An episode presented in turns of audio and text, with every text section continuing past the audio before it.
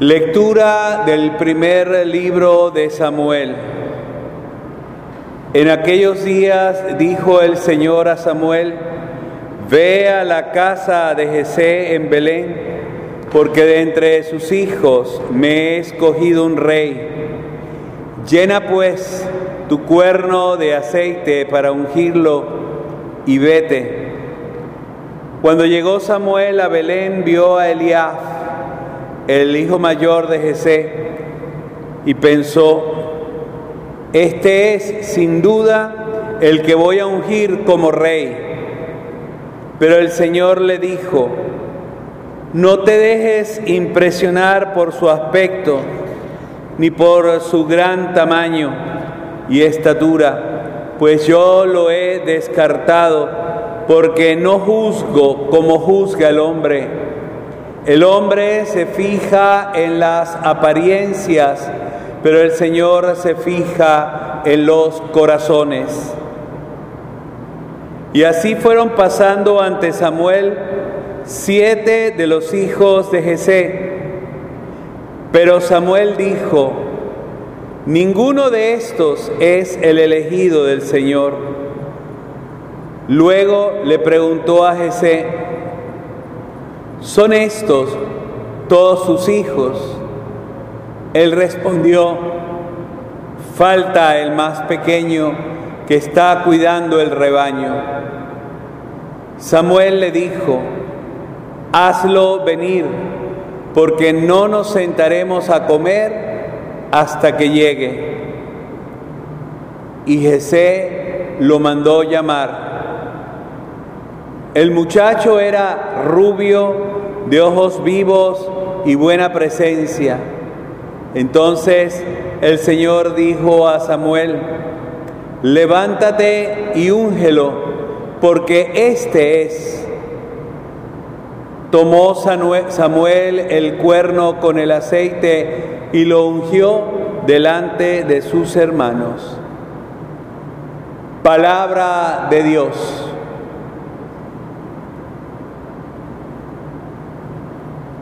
El Señor es mi pastor, nada me faltará.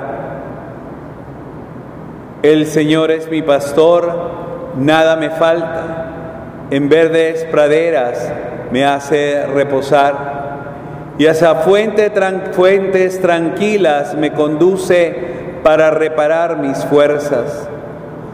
Por ser un Dios fiel a sus promesas, me guía por el sendero recto Así, aunque camine por cañadas oscuras, nada temo, porque tú estás conmigo. Tu vara y tu callado me dan seguridad.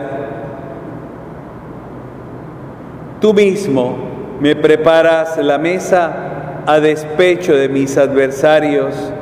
Me unges la cabeza con perfume y llenas mi copa hasta los bordes. Tu bondad y tu misericordia me acompañarán todos los días de mi vida y viviré en la casa del Señor por años sin término.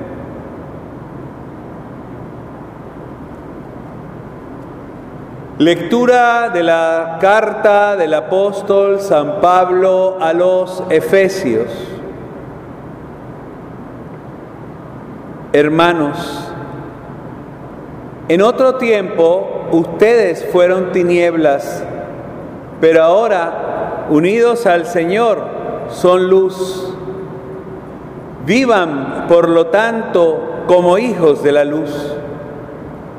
Los frutos de la luz son la bondad, la santidad y la verdad. Busquen lo que es agradable al Señor y no tomen parte en las obras estériles de los que son tinieblas.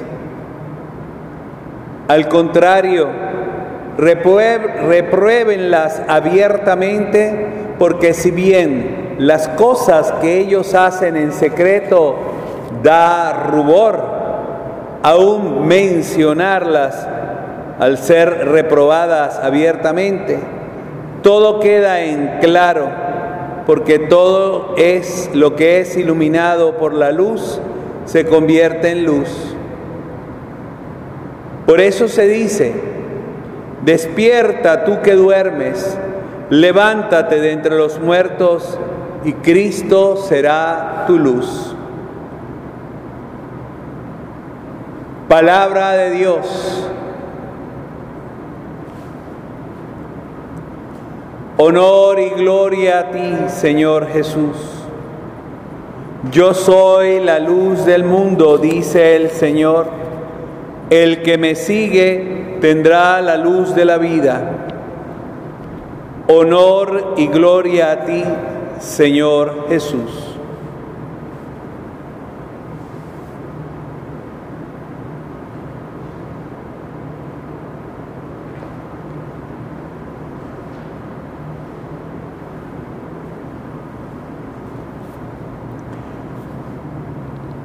Que el Señor esté con ustedes. Lectura del Santo Evangelio según San Juan.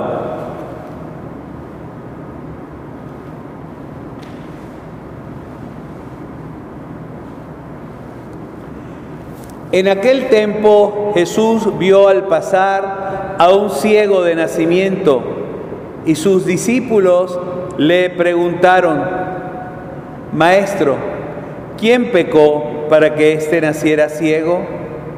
¿Él o sus padres? Jesús respondió, ni él pecó, ni tampoco sus padres. Nació así para que en él se manifestaran las obras de Dios. Es necesario que yo haga las obras del que me envió mientras es de día, porque luego llega la noche y ya nadie puede trabajar. Mientras esté en el mundo, yo soy la luz del mundo. Dicho esto, escupió en el suelo, hizo lodo con la saliva, se lo puso en los ojos al ciego y le dijo, Ve a lavarte en la piscina de Siloé, que significa enviado. Él fue, se lavó y volvió con vista. Entonces los vecinos y los que lo habían visto antes pidiendo limosna preguntaban, ¿no es este el que se sentaba a pedir limosna? Unos decían, es el mismo. Otros, no es él, sino que se le parece. Pero él decía, yo soy. Y le preguntaban, entonces, ¿cómo se te abrieron los ojos? Él les respondió, el hombre que se llama Jesús hizo lodo me lo puso en los ojos y me dijo, ve a Siloé y lávate. Entonces fui, me lavé y comencé a ver. Le preguntaron, ¿en dónde está él? Les contestó, no lo sé. Llevaron entonces ante los fariseos al que había sido ciego. Era sábado el día en que Jesús hizo lodo y le abrió los ojos. También los fariseos le preguntaron cómo había adquirido la vista. Él les contestó, me puso lodo en los ojos, me lavé y veo. Algunos de los fariseos comentaban, ese hombre no viene de Dios porque no guarda el sábado. Otros replicaban, ¿cómo puede un pecador hacer semejante, semejantes prodigios? Y había división entre ellos. Entonces volvieron a preguntarle al ciego, ¿y tú qué piensas del que te abrió los ojos? Él les contestó, que es un profeta. Pero los judíos no creyeron que aquel hombre que había sido ciego hubiera recobrado la vista. Llamaron pues a sus padres y les preguntaron, ¿es este su hijo del que ustedes dicen que nació ciego? ¿Cómo es que ahora ve? Sus padres contestaron, sabemos que este es nuestro hijo y que nació ciego. ¿Cómo es que ahora ve? ¿O quién le haya dado la vista? No lo sabemos. Pregúntenselo a él. Ya tiene edad suficiente y responderá por, él, por sí mismo. Los padres del que había sido ciego dijeron esto por miedo a los judíos, porque estos ya habían convenido en expulsar de la sinagoga a quien reconociera a Jesús como el Mesías. Por eso sus padres dijeron, ya tiene edad, pregúntenle a él. Llamaron de nuevo al que había sido ciego y le dijeron, da gloria a Dios. Nosotros sabemos que ese hombre es pecador. Contestó él, si es pecador, yo no lo sé. Solo sé que yo era ciego y ahora veo. Le preguntaron otra vez, ¿qué te hizo? ¿Cómo te abrió los ojos? Les contestó, ya se lo dije a ustedes y no me han dado crédito. ¿Para qué quieren oírlo de nuevo? ¿Acaso ustedes también quieren hacerse discípulos suyos? Entonces ellos lo llenaron de insultos y le dijeron, discípulo de ese, lo serás tú nosotros somos discípulos de Moisés. Nosotros sabemos que a Moisés le habló Dios, pero ese no sabemos de dónde viene. Replicó aquel hombre, es curioso que ustedes no sepan de dónde viene y sin embargo me ha abierto los ojos. Sabemos que Dios no escucha a los pecadores, pero al que lo teme y hace su voluntad, a ese sí lo escucha. Jamás se había oído decir que alguien abriera los ojos a un ciego de nacimiento. Si éste no viniera de Dios, no tendría ningún poder. Le replicaron, tú eres pecado desde que naciste. ¿Cómo pretendes darnos lecciones? Y lo echaron fuera. Supo Jesús que lo habían echado fuera y cuando lo encontró le dijo, ¿crees tú en el Hijo del Hombre? Él contestó, ¿y quién es, Señor, para que yo crea en Él? Jesús le dijo, ya lo has visto, el que está hablando contigo, ese es. Él dijo, creo, Señor y postrándose lo adoró. Entonces le dijo Jesús, yo he venido a este mundo para que se definan los campos, para que los ciegos vean y los que ven queden ciegos. Al oír esto, algunos fariseos que estaban con él le preguntaron, entonces, ¿también nosotros estamos ciegos? Jesús les contestó, si estuvieran ciegos no tendrían pecado, pero como dicen que ven, siguen en su pecado. Palabra del Señor.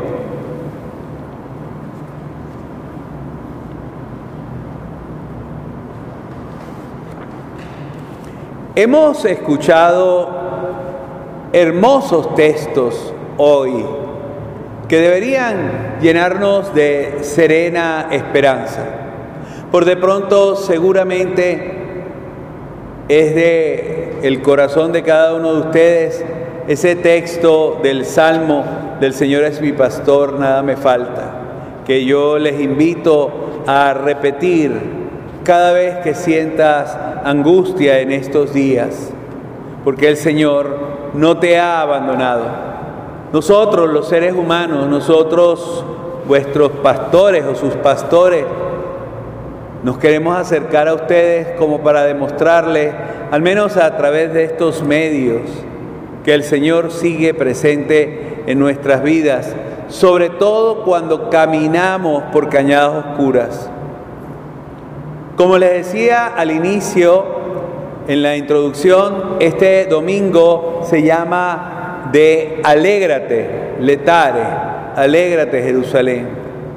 ¿Cómo nos vamos a alegrar en medio de esta tristeza mundial? Una tristeza que nos ha arrancado las lágrimas más de una vez en todos estos días.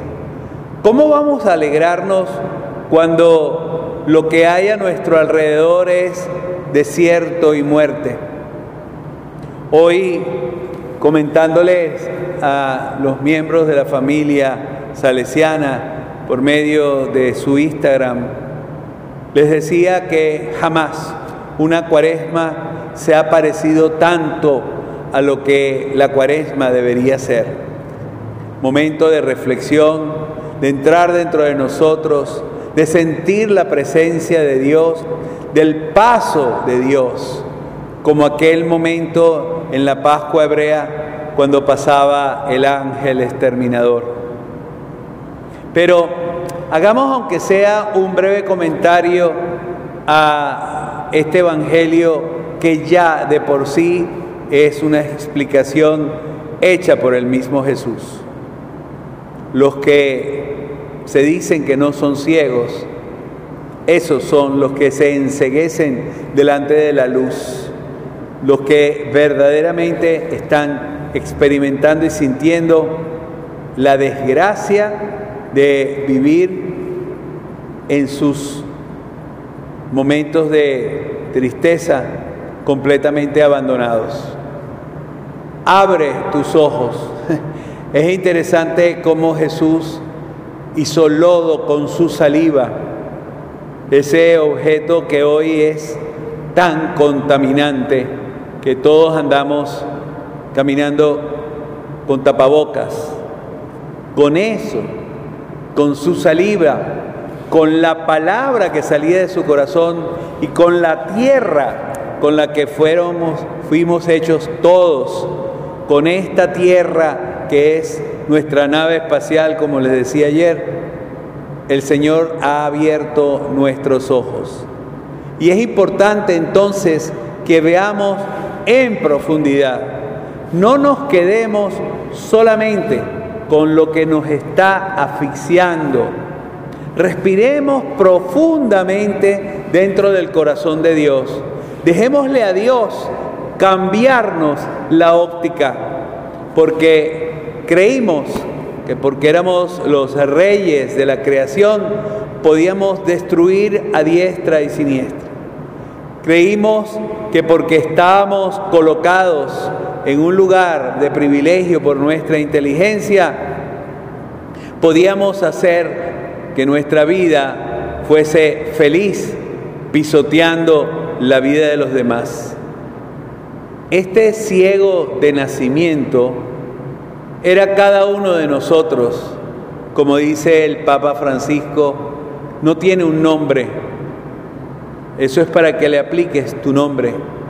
Un día, ciego tú también, fuiste bañado con las aguas del bautismo y comenzaste a vivir como un hombre nuevo.